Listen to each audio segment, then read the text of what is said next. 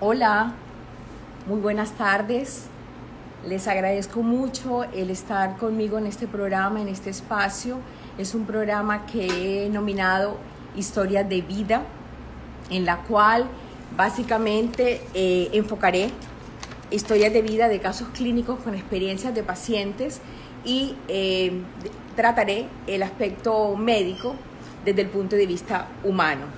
Eh, de una u otra manera quiero decirles que los pacientes no son de nadie, los pacientes son de ellos mismos, pero a lo largo de esta carrera de más de tres décadas he tenido la fortuna que he tenido la confianza de algunas pacientes que me han permitido caminar con ellas a lo largo de su vida y de una u otra forma llega uno a, a ser importante en aspectos muy puntuales en la vida de esas personas, ante el nacimiento de un hijo, ante una situación ginecológica o algo en lo que puede tener uno una, participación de servicio con ellas. Por eso eh, he creído importante hacer estos programas, los cuales he denominado Historia de Vida. Los comenzamos hoy martes con septiembre, ya comienzan los BRE, se acaba este año, que, que llegó virado, ojalá se vaya bien pronto. Y para hoy tengo una invitada muy, muy especial que me voy a permitir leerles un poco sobre la invitada. Ella se llama, es la abogada Marina Esperanza López Sepúlveda. Marina es, la conozco hace 32 años, desde mis inicios, y ella es abogada, magíster en género, sociedad y políticas, es especialista en derecho constitucional, especialista en derecho penal y criminología Marina también es docente, investigadora, escritora de obras jurídicas eh, con productos de investigaciones publicadas en México, en España, en Colombia. Es asesora y consultora en temas de derecho, derechos humanos y educación desde el enfoque de género y es una consagrada en la defensa eh, de género, de todos los derechos humanos de las mujeres, del litigio estratégico, es docente universitaria en pregrado y en maestría y es investigadora académica. Es conferenciante nacional e internacional y además es una mujer de mucho liderazgo que ha sido em, y reconocimiento dentro de la ciudad. Por el Consejo de Barranquilla ha sido dos veces, le han eh, entregado la medalla de Barrancas de San Nicolás y en el año 2008, el 8 de marzo, fue nombrada como mujer sobresaliente. Es decir, les traigo una invitada muy, muy especial. Con Marina, como les había dicho, eh, la conozco hace mucho tiempo, tuve la oportunidad de atenderla obstétricamente. Tuve la oportunidad de eh, y atenderle una nieta también. Entonces, eh, quiero invitarle a Marina para que esté con ustedes. Bienvenida, Marina. Gracias, Marina. doctora Lilian. Muchas gracias. Gracias a ti por estar con nosotros esta tarde. Bueno, Marina, quiero que le cuentes a la audiencia cómo fue que nosotros nos conocimos. Bueno, primero que todo, buenas tardes. Agradezco, doctora Lilian, que me haya invitado a compartir mi historia de vida, esa historia de vida personal, familiar y social que hoy nos une a través de esta virtualidad. En mi caso clínico, en la relación médico-paciente, eh, como mi ginecóloga, y bueno, también lo debo confesar como mi ángel medicina, como la llamo, en el profesionalismo de esa atención humanizada y diligente al cuerpo femenino. Conozco a la doctora Lilian como mujer médica, ginecóloga, obstetra desde el año 1988. Efectivamente, hace 32 años, doctora. 32 años. El tiempo pasa muy rápido ahí quedó, ahí quedó. Eh, días posteriores al parto de mi hija Caterine Pacheco, quien nació en circunstancias muy especiales, la vida nos trae tantas sorpresas, el universo nos regala tantos momentos, y bueno, en esas circunstancias de un parto apresurado, eh, llegaron los dolores y nos dirigíamos a la clínica y en el transcurso de ese ir de casa a la clínica, eh, pues realmente no alcanzó a llegar a la clínica y nació en el camino. Y, fue muy rápido ese parto, eh, me empezaron los dolores y no dio tiempo, realmente no dio tiempo de llegar a la clínica eh, donde estábamos programadas para el parto. Entonces sentí que era necesario y urgente, además, eh, hacerme revisar por, una, por un profesional experto porque necesitaba esa atención especializada de urgencia, así lo sentí en ese momento. Y una vecina amiga eh, me recomendó, me recomendó al ginecólogo, el doctor Cristóbal González Navarro, eh, Navarra, eh, su papá, fundador de la clínica, sí, sí, muchos recuerdos agradables, fundador de la clínica Santa Mónica, bueno, en el momento la mejor clínica de la ciudad en temas de, de maternidad, pero cuando llegamos al consultorio, eh, para la atención de la cita, él se encontraba en ese preciso momento en una cirugía eh, de urgencias también y ahí estaba atendiendo su hija, es decir, la doctora Lilian González Gómez Cáceres y decidí atenderme con usted, doctora.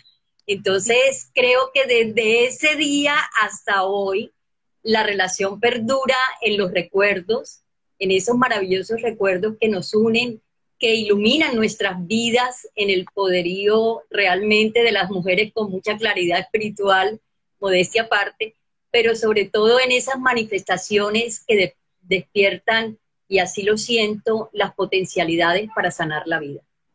Sí, Marina, yo, yo recuerdo como si fuera ayer que tú llegaste toda sobrada al consultorio eh, buscando una ayuda porque tú habías tenido un parto en unas condiciones no institucionales y todavía recuerdo, ibas acompañada creo que una amiga o algo así y yo te dije, no, a la orden, ¿en qué te puedo yo, yo ayudar? Me acuerdo de ese momento tan azorada que tú llegaste. Bueno, el destino te, te llevó allá en esos momentos. Así es, el universo que siempre conspira a favor nuestro. Eh, así fue, la vida me llevó hacia allá y a pesar de que tenía una cita programada, pues eh, fue usted la que me atendió. Y desde esa fecha, a lo largo de todo este tiempo, eh, no solamente ha sido mi médica ginecóloga eh, de cabecera, sino la de mi mamá, la de mi hermana, la de mi hija, eh, la de mis amigas, a todas las que le puedo recomendar a la doctora Liliana. Pues ahí estoy recomendándola. Y próximamente hasta mi nieta Isabela en su primer cita ginecológica. Ya, ya vendrá. Espero. Ya vendrá.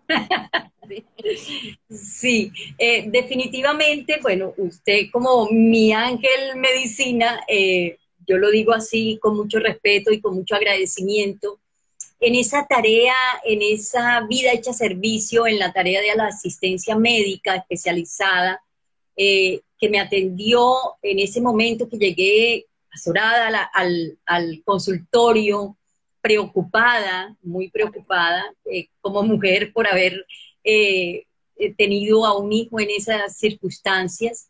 Eh, y bueno, eh, son afectaciones de la salud que nos llevan a buscar a un experto, a una persona experta en la medicina, eh, para que nos atienda. Y así ha sido a lo largo de ese tiempo, como se dice popularmente, en épocas de vacas flacas y vacas gordas, en todos los momentos de la vida, en este sendero que nos corresponde transitar y que siempre es bueno contar con esa persona eh, de atención en una atención experta, especializada, pero también humanizada. Y es muy, muy importante. Creo que no solamente para mí, sino para cualquier persona eh, realmente poder estar en, en esa, en esa eh, y en la atención de los derechos sexuales y reproductivos de las mujeres también. Entonces, desde esa época, como vengo diciendo en el recuerdo, he recibido esa atención idónea, profesional, sensible, ética. Aquí, aquí, aquí, la protagonista. En la generosidad de los sentimientos, yo sé que, es contar mi historia, pero esa parte hace también eh, integralidad en mi historia. Y bueno, cuando uno llega no solamente a manos de la doctora Lilian, sino de su equipo, no puedo tampoco dejar de recordar, por ejemplo, a Rochi, a Rosiris, eh, su secretaria, Rosiris Castro, que cuando uno llega al consultorio, pues lo recibe con esa amabilidad, con ese trato sensible, humanizado. Y yo digo que tanto usted como su equipo eh, de colaboradores, su equipo humano, eh, es la generosidad del sentimiento. Entonces, yo recuerdo a Rochi también en esta historia. ahí sí yo tengo que decir algo. Es decir, mi padre es ginecólogo y él en el año 82 tuvo un problema y, le tocó retirarse. Yo llego graduada en el año 88, entonces las pacientes de él pensaban que, que él se había muerto prácticamente porque tuvo una enfermedad bastante complicada que lo limitó mucho y Rosirias había sido su secretaria en el último momento. Entonces, si bien no heredé pacientes de mi papá, sino unas cuantas contadas con la mano, heredé a Rosirias, que ha sido realmente mi mano derecha, mi mano izquierda. Es más, les digo algo, a mí a veces me dicen Rochi, el paciente la quiere muchísimo, a mí a veces me dicen Rochi, y ella es valiosa porque sabe manejar muy bien el paciente y le deja hacer un buen equipo para prestar un buen servicio. Pero Marina, cuéntanos tu historia. Así es. Bueno, sí, vamos a contar la historia sin tanto preámbulo ya, pero que era necesario eh, porque hay que rescatar también ese amor benevolente que nos ofrecen en la vida, en la vida hecha servicio como la de usted, doctora Lilian, y eso particularmente me consta y hace parte de esta historia que voy a contar. Bueno, les voy a contar que mi historia en esta relación médico-paciente con la doctora Lilian empezó hace 32 años, efectivamente, cuando llegué a su consultorio, pero también, a pesar de que ahí, bueno, me revisó, hizo todo lo que corresponde eh, a una revisión médica de esta especialidad, eh, de ahí empezó a atenderme y cuando quedé embarazada de mi tercer y último hijo, de Gabriel Alejandro, pues realmente la vida, doctora Lilian, nos tenía preparado muchas cosas, muchas cosas para fortalecer esa relación médico-paciente y también para fortalecernos en, la vida. Y recordé que durante el embarazo eh, de Gabriel, pues eh, mis, mis dos anteriores embarazos, eh, de mi hijo Héctor Iván y de mi hija Caterine, habían sido embarazos muy, digamos, naturales, muy normales, habían nacido por parto natural, pero con Gabriel, no sé, se presentó una situación eh, de complicaciones que me significaron estar permanentemente incapacitada. Yo creo que durante todos los nueve meses, doctora Lilian, no sé si fueron todos los nueve meses, pero realmente eran en el transcurrir en medio de estar en mi hogar a estar en la clínica, a correr siempre, a atenderme por, por las mil circunstancias y bueno, eh, también tengo eh, que sea la oportunidad en este testimonio de honrar eh, a las personas y a las instituciones que acompañaron ese proceso y la clínica Santa Mónica, de la cual su papá es fundador o fue fundador, era la mejor clínica y los consultorios de maternidad de la ciudad de Barranquilla. Y llegar uno a la clínica Santa Mónica, pues, inspiraba confianza y seguridad de, de un servicio con mucha calidad. Y bueno, llegó el momento entre de las angustias y el riesgo de pérdida de ese embarazo que me mantenía en calma eh, la doctora Lilian cada vez que yo llegaba como preocupada, ¿será que lo voy a perder? ¿Será que qué va a pasar? Y toda la angustia de una mujer embarazada. Eh, y, bueno, también recuerdo, no sé si usted lo recuerda, doctora Lilian, eh, que en esos momentos como para calmarme, como para tranquilizarme, como para quietar mi mente, eh, bueno, no meditaba como ahora, que lo valoro también, pero sí tejía. mi mamá me enseñó a tejer, mi mamá me enseñó a tejer y tejía, tejía, bueno, es como parte del tejido que hacemos también las mujeres, eh, de historias, de aprender a tejer vestidos de bebé, y, lo hacía. Incluso usted, eh, ah, con Roy también, sí, se acuerda que hacía vestiditos de bebé y lo ofertábamos ahí también para, para, usted me ayudaba a que las mujeres embarazadas que llegaban a consulta pues los pudieran comprar. cierto, no me acordaba, cierto. Si Rosina lo tenía ahí, había una botica y unos vestiditos y el que quería lo compraba, sí, claro. Sí, sí, por aquí. Claro, sí, sí, hace parte de, de ese recorderis. Y, y, bueno, precisamente en estos días que llegó mi nieta, la hija de Gabriela, a visitarme, eh, traía una de esas prendas que, quedaron como la muestra, como mi mamá dice, la muestra. Eh, y, sí, sí, y quedó ahí olvidada en un closet. Y cuando nació mi hija, eh, perdón, mi nieta Isabela, pues obviamente se la regalé a mi hija y luego la heredó la hija de Gabriel. precisamente la traigo aquí porque hace parte de mi historia. Miren el, los vestiditos. Ay, qué hermoso, muestra. Ay, qué lindo. bueno, los tejía a dos agujas. Ahí sí, sí, sí. Entregué tiempo de mi vida. Y obviamente esto tiene el tiempo que tiene eh, Gabriel. Gabriel de haber nacido, desde antes de haber nacido Gabriel. Bueno, entonces, eh, realmente que retomando con el tema de, la historia, que no deja de ser historia todo esto que estamos contando, al fin llegó el esperado momento del parto, de Gabriel, un 14 de febrero del ah, año 1994. Sí. Sí, el día de San Valentín precisamente. El día de San Valentín el embarazo llegó a feliz término con el parto asistido por usted como médica. Y, y bueno, era un martes de carnaval también. Y mientras... Yo me acuerdo que era un martes de carnaval, fue un trabajo de parto largo, largo, largo, yo me acuerdo que te dije, ay Marina, tú el segundo hijo lo tuviste en una forma muy rápida y aquí nada, nada, no, hay forma, te puse oxitocina, miramos la manera de que se fuera el parto, nada, sonaba la música ya porque era sábado, martes de carnaval y uno toda la ciudad en fiesta y nosotros ahí en ese trabajo de parto yo te dije, me da mucha pena, pero me va a tocar hacerte una cesárea. Yo me acuerdo. Yo me acuerdo y me lo explicaba muy bien. Bueno, además de que era el día de San, Valentín, era el regalo que me daban de amor y amistad en ese momento, eh, pero también era el día de carnaval, un martes de carnaval que escuchábamos en la clínica Santa Mónica, que quedaba muy cerca, al estadio.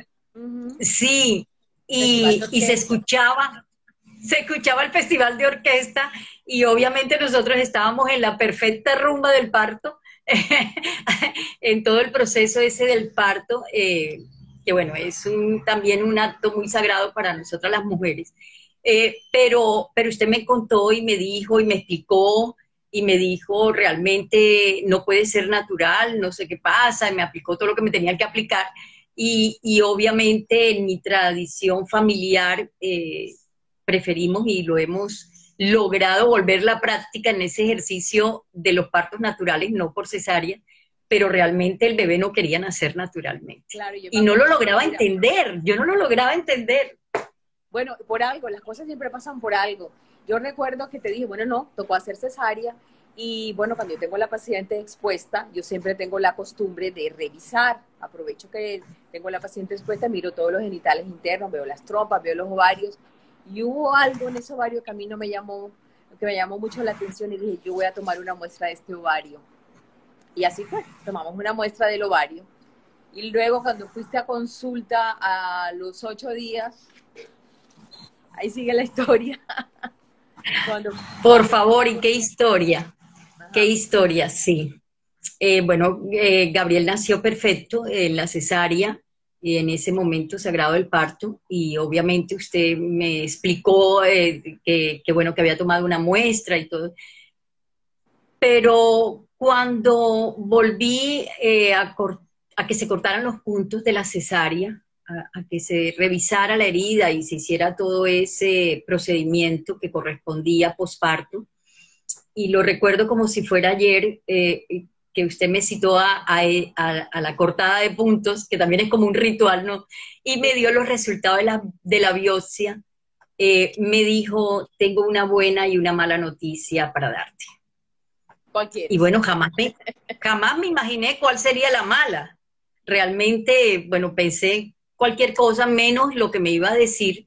Y, y yo recuerdo que, que atiné a decirle, bueno, primero me dice la mala y después me dice la buena como para tener con qué aliviarme después de tener la esperanza de algo bueno, sin imaginarme jamás qué sería. Y bueno, la mala noticia era que tenía un cáncer de ovario.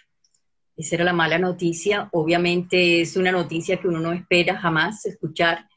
Eh, fue como algo así que me, que me impactó mucho.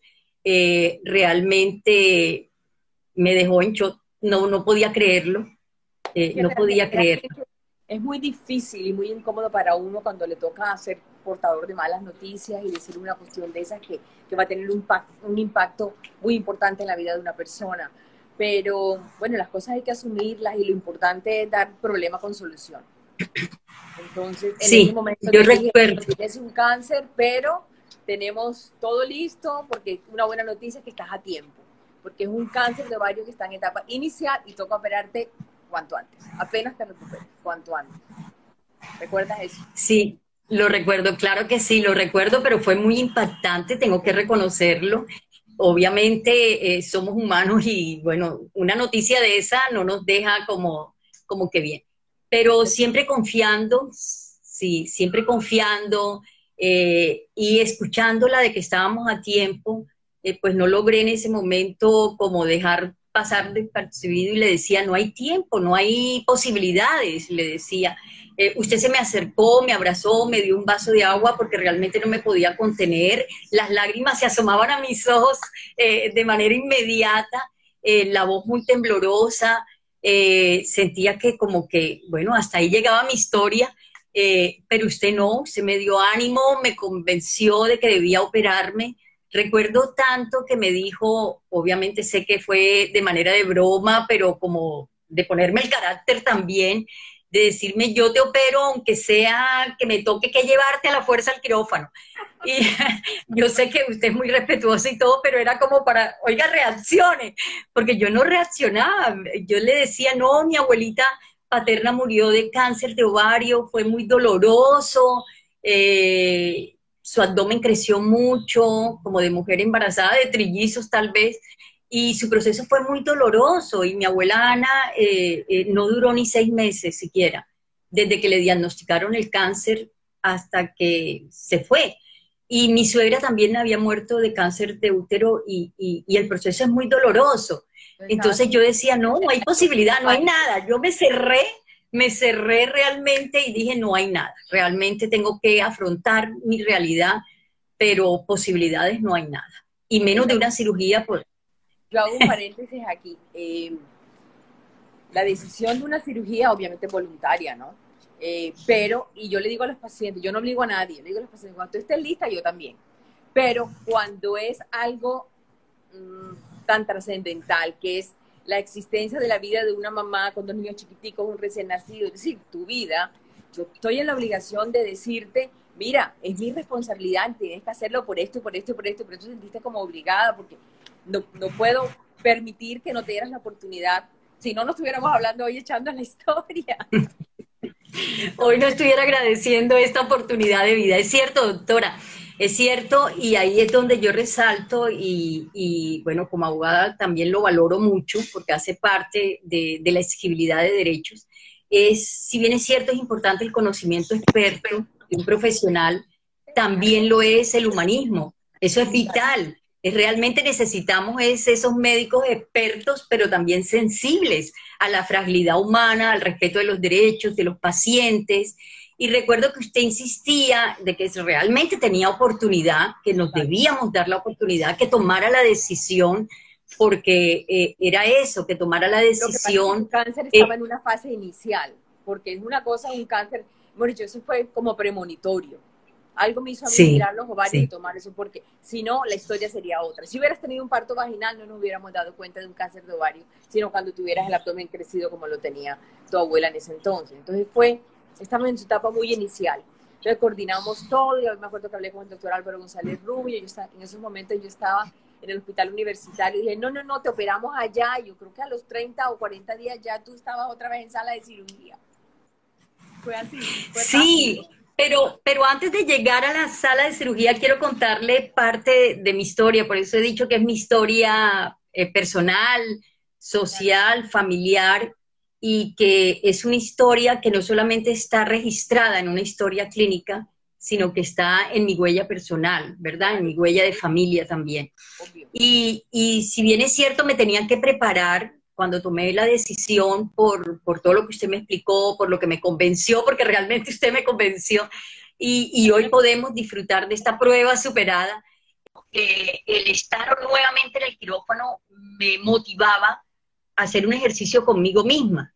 Y ahí es donde yo valoro todo este aprendizaje también de la vida, porque era como una introspección, como valorar la vida, el poder respirar minuto a minuto, el aquí, el ahora, el segundo, el poder abrazar a mis hijos porque sentía que era lo único que le podía dar a Caterina, a Iván, a Gabriel, eh, de abrazarlos con mucho amor y depositar esa, ese sentimiento eh, maternal, eh, de regalarme el tiempo para mí misma y pensar qué pasaría si después de la cirugía encontrábamos otras sorpresas. Realmente siento que el parto por cesárea fue la clave para decirnos, esa fue como, como, como la oportunidad de vida, porque si hubiese sido por parto natural nunca lo hubiéramos sabido, sino demasiado tarde. Y entonces me empecé a preparar, salí de la clínica eh, convencida que tenía que preparar y aprovechar esos momentos eh, sagrados que me daba la vida para poderlos hacer todo lo que tenía que hacer. Incluso mis asuntos personales que, no se los podía dejar a nadie. Eh, usted, bueno, firme y sonriente, me convenció, eh, muy respetuosa y, había que proceder también de mi parte en la disposición de mi cuerpo, de mi mente, para asimilar eh, semejante noticia y para prepararme para esa segunda cirugía. Y, hay que valorar, hay que inspirar esa, esa confianza que nos permite valorar todo momento. Entonces, hablé con una amiga, con mi tocaya. Cuando uno está en una situación así que el piso le tiembla, uno no tiene que preocuparse, no tiene que ocuparse de las cosas porque hay que darle curso como, como, como hicimos. Usted siempre me lo decía y así fue. Bueno, salí y entonces eh, llamé a una amiga eh, para que me ayudara como, como a trasladarme, a hacer todas mis vueltas. Llamé a mi esposo, que en ese momento eh, pues no me pudo acompañar en el parto por cuestiones de su trabajo. En ese momento, en esa historia de vida, en ese instante, él estaba trabajando con una compañía extranjera, le correspondía viajar mucho por el mundo entero y estaba por Europa y no, realmente no estaba aquí conmigo. Eh, le conté, lo llamé, le conté, bueno, en esa época no usábamos los celulares, pero sí habían teléfonos. y, y, había manera de, comunicación. Eh, le conté, pues obviamente la sorpresa para él también fue impactante. Eh, su mamá también había muerto de cáncer y, bueno, todo el proceso y, no, no, sabía ni qué decirme, realmente fue un silencio ahí, como que, ¿qué me estás diciendo? No lo puedo creer y, y, atinó a decirme, no te preocupes, ya hablo con el capitán, pido mi regreso y pronto estaré con ustedes. Y realmente ha sido también mi, mi baluarte, mi soporte para todos los procesos de mi vida. Creo que el secreto realmente es la unión familiar, es, es ese sentimiento que nos abraza en el amor y, y nos ayuda bastante. ¿Verdad? Bueno, entonces, para retomar la historia de mi llamada a mi amiga, bueno, me ayudó a hacer todas las vueltas. ¿Y cuáles eran las vueltas que yo quería hacer? Porque le confieso, doctora Lilian, que, uno debe ser responsable hasta el último momento. Y, yo sentía que además de conectarme con mi espiritualidad, visitar mi templo, yo soy católica, eh, y, y aferrarme a la fe, eh, además visité a mis muertos, fui al cementerio porque sentía, es una responsabilidad de los vivos para con los muertos y debemos hacer esas visitas, no olvidarnos de quienes en vida fueron mucho para nosotros. Entonces visité a mis muertos, fui a la iglesia, eh, me preparé eh, espiritualmente para, para el momento, para lo que fuera, y además también tomé la decisión eh, de disponer todo lo de mi funeral por si alguna cosa no salía tan bien.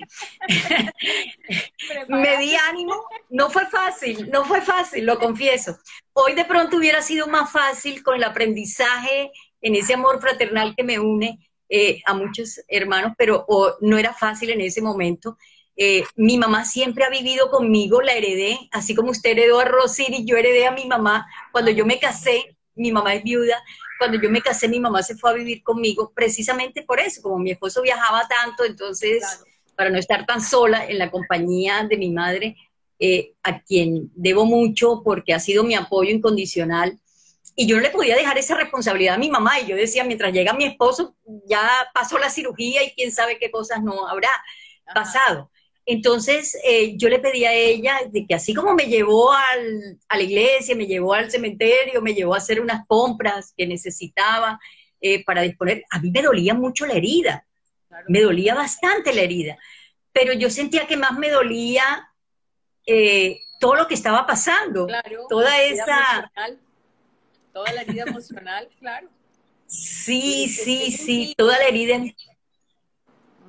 Sí, y entonces, eh, bueno, mi amiga me acompañó y, yo le pedí el favor que me llevara a una funeraria.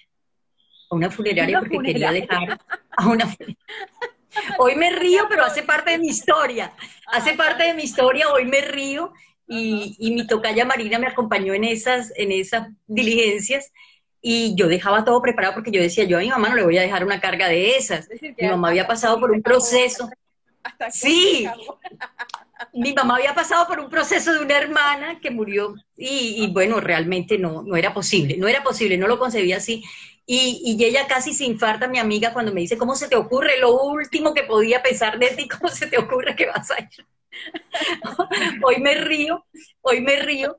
Y entramos y obviamente yo veía y, y yo dije, pregunté por uno muy sencillito, eh, y ella me decía, no, pero ¿cómo? Vámonos, vámonos. ella le entró como nervios y me decía, vámonos, vámonos, Marina, eh, no hagas eso, yo, yo lo hago por ti después si pasa algo. Yo, no, esa es mi responsabilidad, yo lo hago por mí misma. Entonces, yo me acuerdo que cuando, yo me acuerdo que cuando estábamos como cotizando el, el más económico realmente, el más sencillo, ella me decía, pero ¿por qué? Yo digo, pero ¿cuál ego?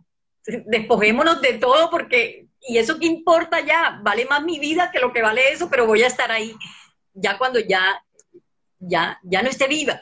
Entonces ella, yo me acuerdo, pero fue como una reacción apenas natural. Ella eh, me da tanta risa ahora, ella solamente atinó a decir, no, mejor es ese blanquito que tiene seda.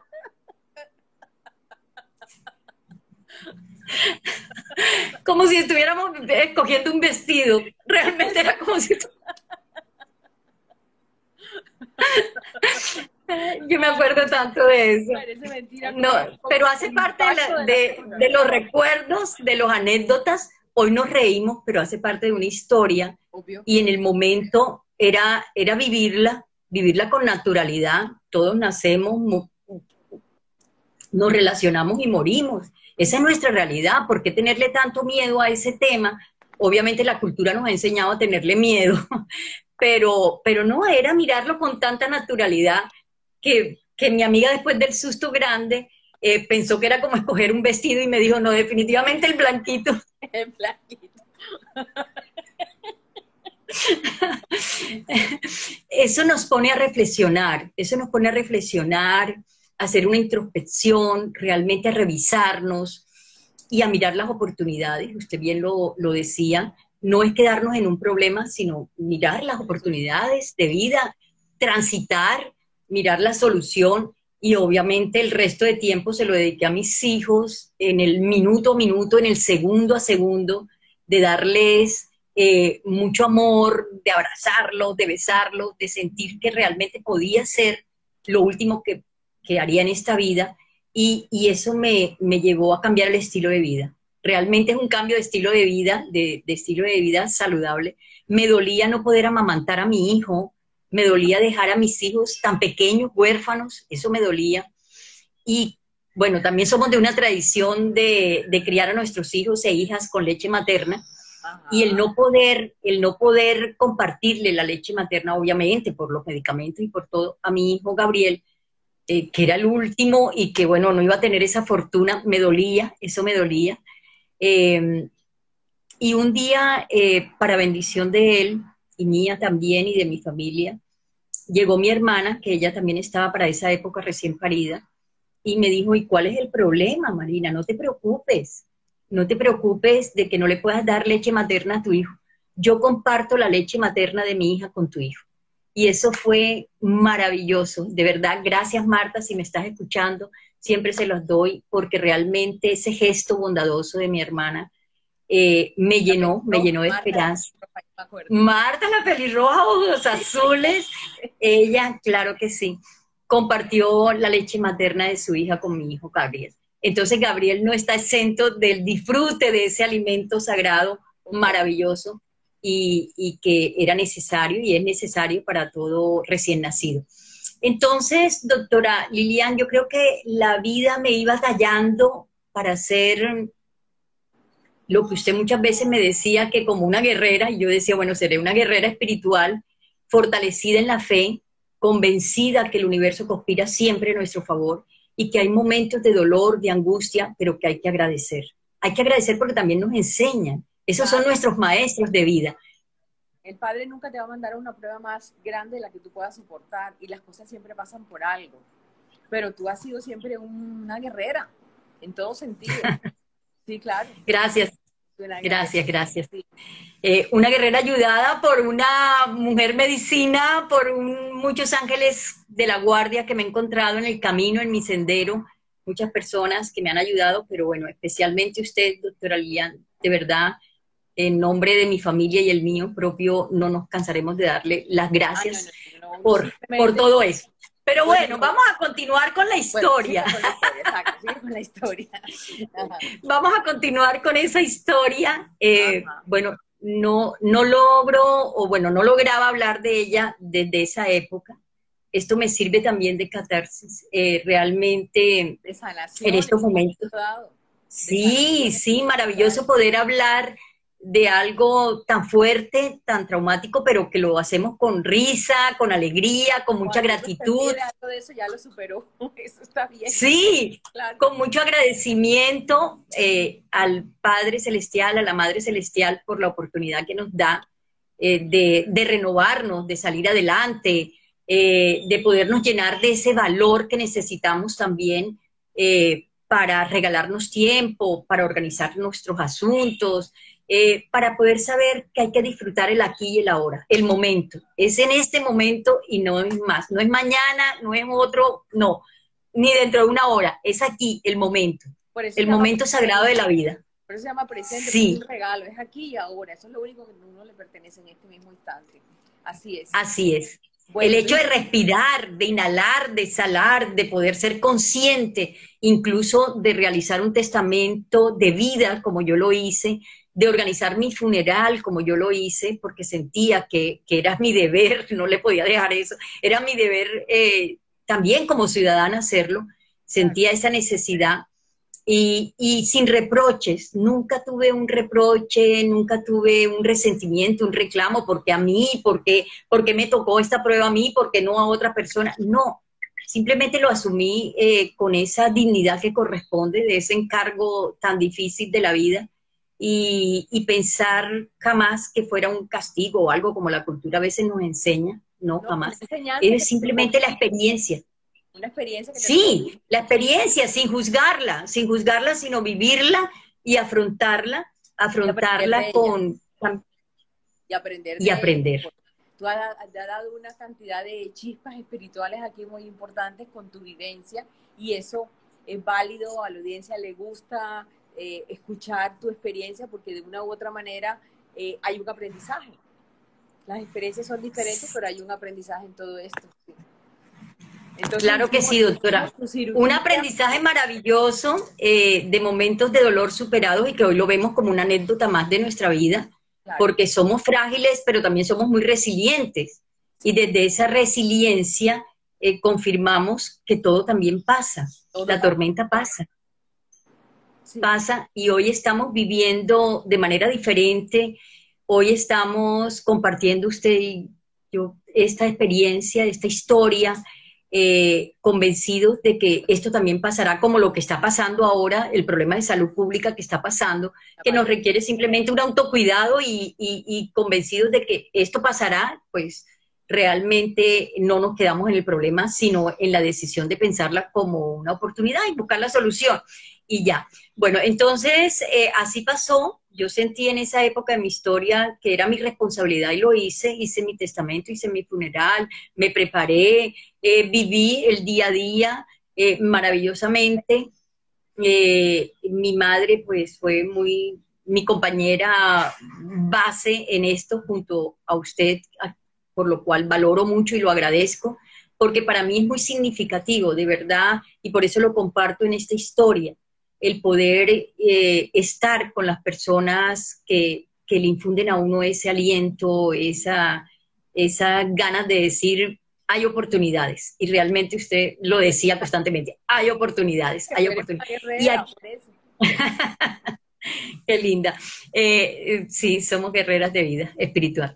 Eh, doctora, y, valga el momento incluso para, reflexionar que cuando uno está en una situación de, una intervención quirúrgica, pues aunque uno quisiera, no tiene al lado al familiar ni al ser querido, sino que tienes al médico, a la médica, a la persona que está ahí con todo su equipo, con sus coequiperos, interviniendo un cuerpo hasta inerte ahí que no toma decisiones, pero... Una posición indefensa y de crucifixión, eso sí es cierto. Entonces la persona tiene que sentir que, no está sola, que está toda así una hueste celestial acompañándolo en ese, en ese momento. Así es, así es, y que es muy, muy importante. Por eso la relación médico-paciente debe ser muy fortalecida en esa confianza, eh, en esa seguridad que está en las mejores manos y que realmente debemos someternos con mucha toma de conciencia también en ese, en ese sentido.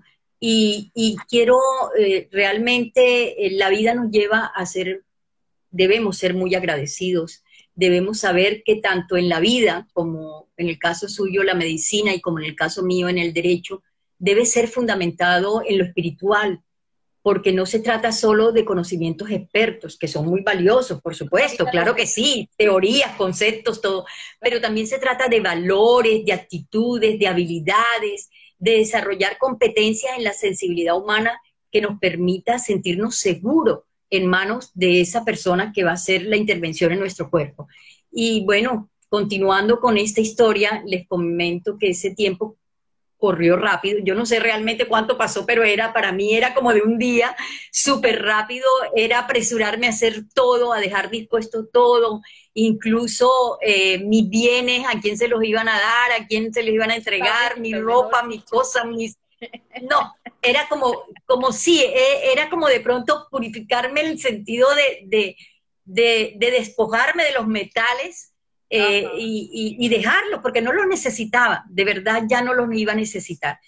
Así saliera viva, no iba a necesitar porque creo que ese material ya había pasado a un segundo plano, ahora se valoraba lo espiritual, se valoraba el poder disfrutar de una respiración a cada segundo que nos permite saber que estamos vivos y vibrar en ese amor incondicional que honra la maestría de la vida en todo momento y lugar era lo más importante. Entonces, yo no sé cuánto tiempo pasó, pero realmente me dediqué fue a eso, a, darme esos regalos, a compartir, a recibirlos. Pasó un mes. ¿Cómo? Pasó un mes. yo para mí era como una semana o cinco días, yo no sé. Eh, era, era muy rápido, era muy rápido. Sí, era muy rápido. Entonces, eh, la pronta intervención.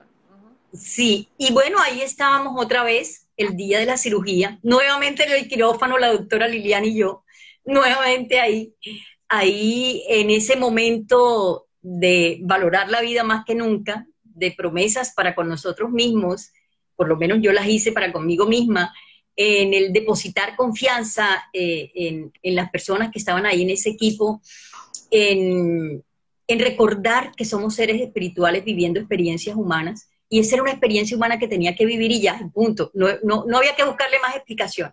Y acompañada en ese proceso, recuerdo eh, que usted siguió dándome esa fortaleza espiritual que yo necesitaba también.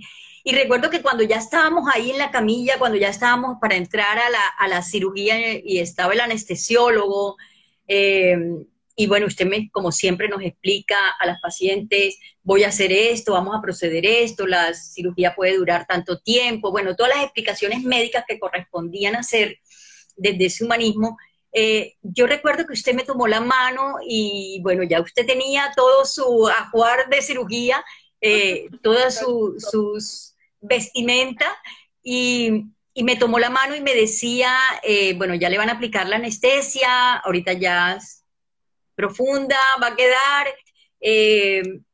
sienta que estoy aquí contigo.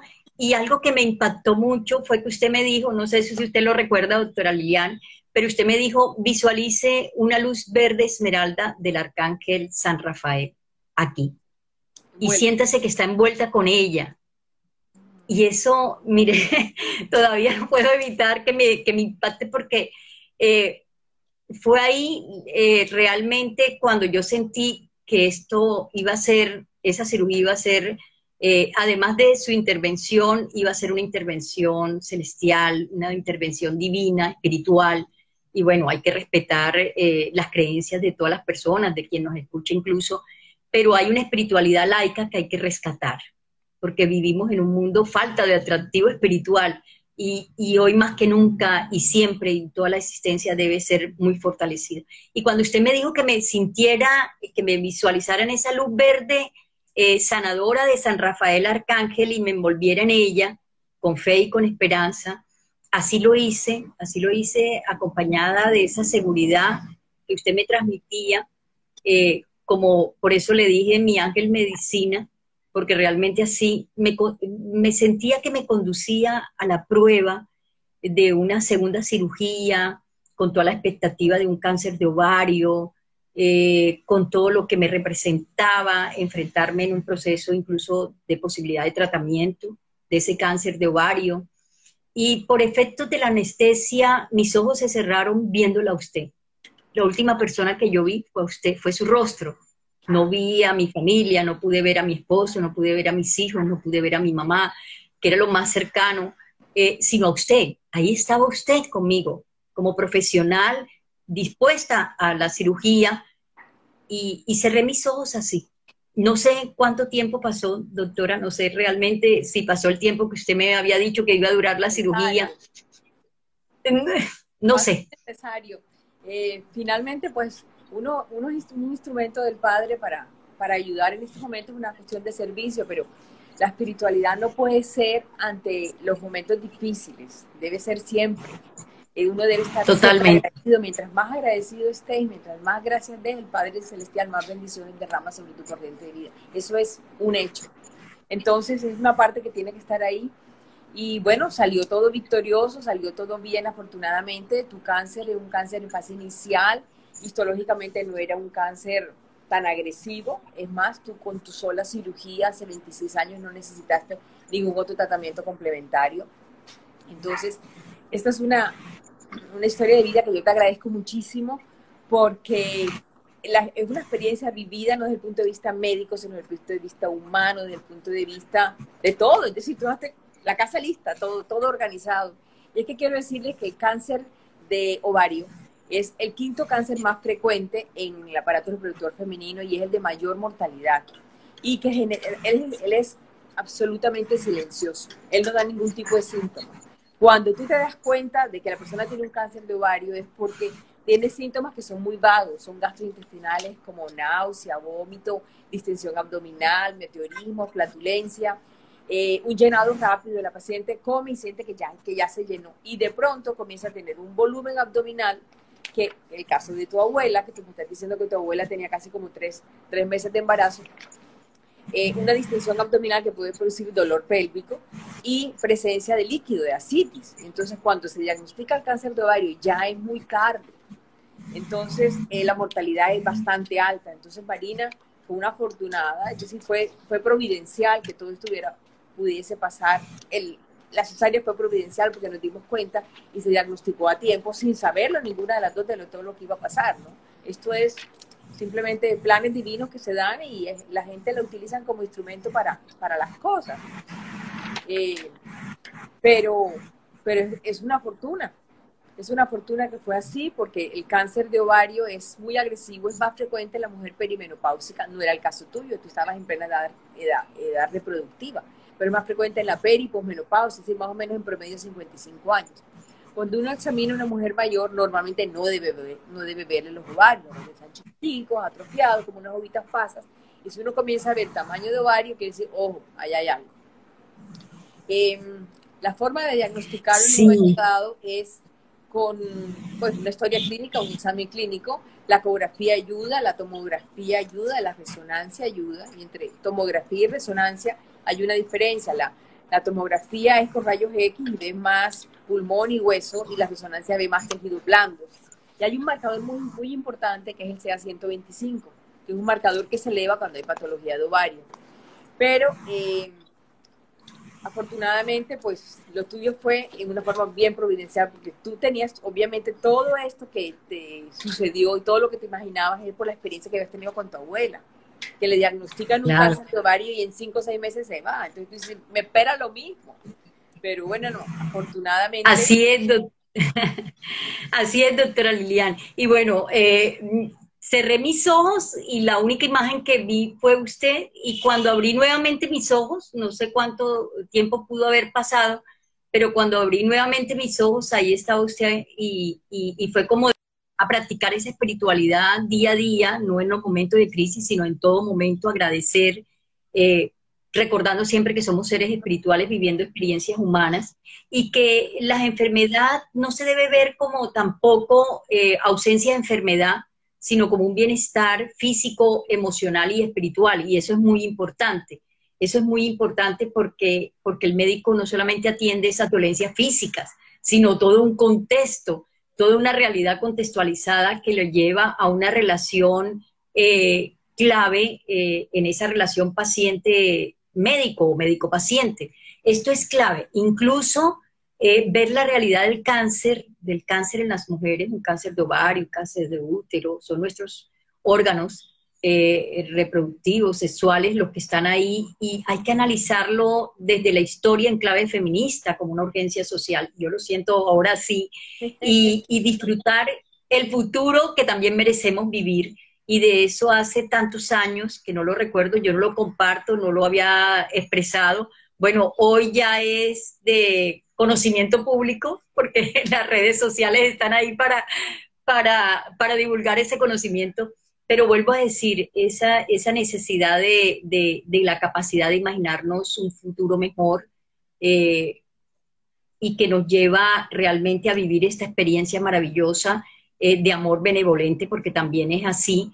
Hoy mis hijos, eh, Héctor Iván, Caterina y Gabriel, eh, bueno, ya son profesionales, son abogados, les ha ido muy bien, son exitosos, tienen sus propias familias, me comparten mis nietas que me llenan de alegría, hoy puedo disfrutar esas nietas maravillosas eh, y, alrededor de ese amor yo digo que es clave también el compartir en familia, el fortalecernos en familia, el poder disfrutarnos y gozarnos la vida personalmente, pero también en ese núcleo familiar que nos da aliento, que nos soporta en el andar, en el transitar de la vida.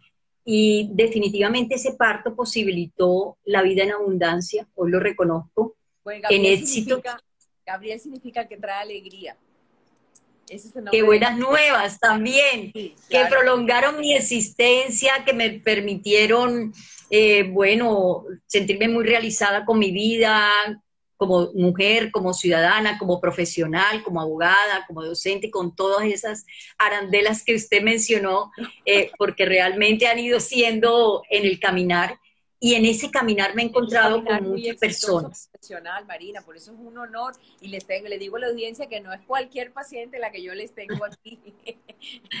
por favor, tampoco es cualquier médica la que nos está atendiendo y es valiosísimo porque este testimonio, además de hacer parte de una historia de vida y de una historia clínica también, obviamente, es una evidencia, es una evidencia de esa atención médica especializada recibida. Y me disculpa, doctora Lilian, pero yo siempre lo, lo agradezco porque ese humanismo durante el embarazo, durante el parto, durante el posparto, durante las cirugías, las intervenciones posteriores que se hicieron, eh, y todo, eh, incluso con mi mamá, que también es otra historia, por todas las circunstancias que venían después con ella.